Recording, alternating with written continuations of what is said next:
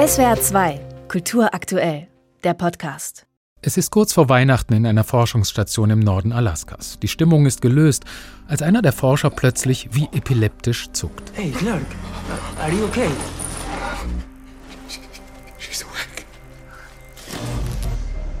Sie ist erwacht. Den Satz hört man im Lauf der Serie mehrmals, geraunt oder geflüstert.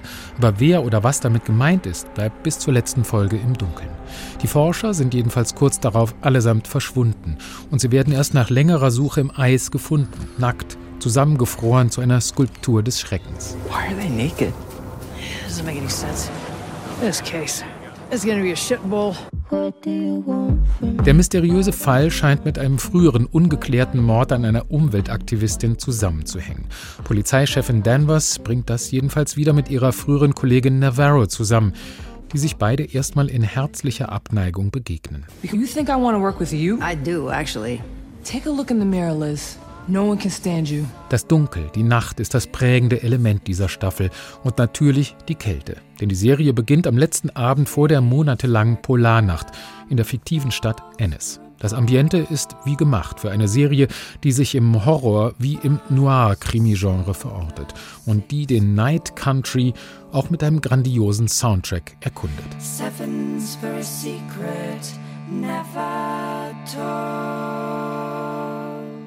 Spiralförmige Symbole, geisterhafte Stimmen, Erscheinungen von Toten. Es klingt nach bekannten Zutaten eines Horror-Thrillers, aber sie gehören zur spirituellen Welt der indigenen Bevölkerung Alaskas.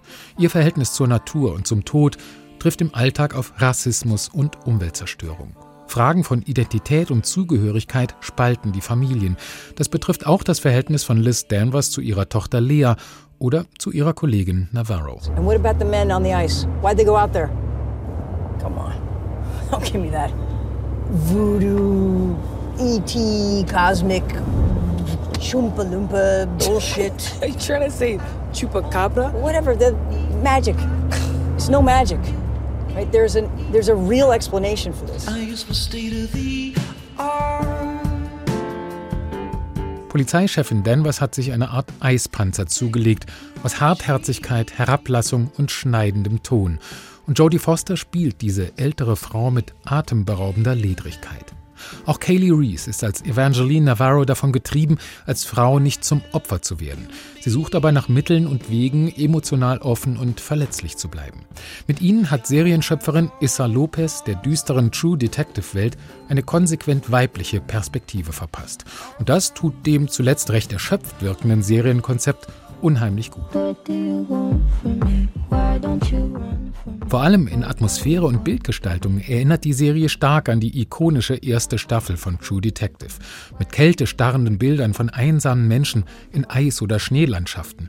Es sind Reflexionen auf Leben und Tod, zwischen existenzieller Verlorenheit und einem Funken Resthoffnung. Zum Binge-Watchen vielleicht nur eingeschränkt zu empfehlen, aber dennoch ein faszinierender Start in das neue Serienjahr. SWR 2 Kultur aktuell. Überall, wo es Podcasts gibt.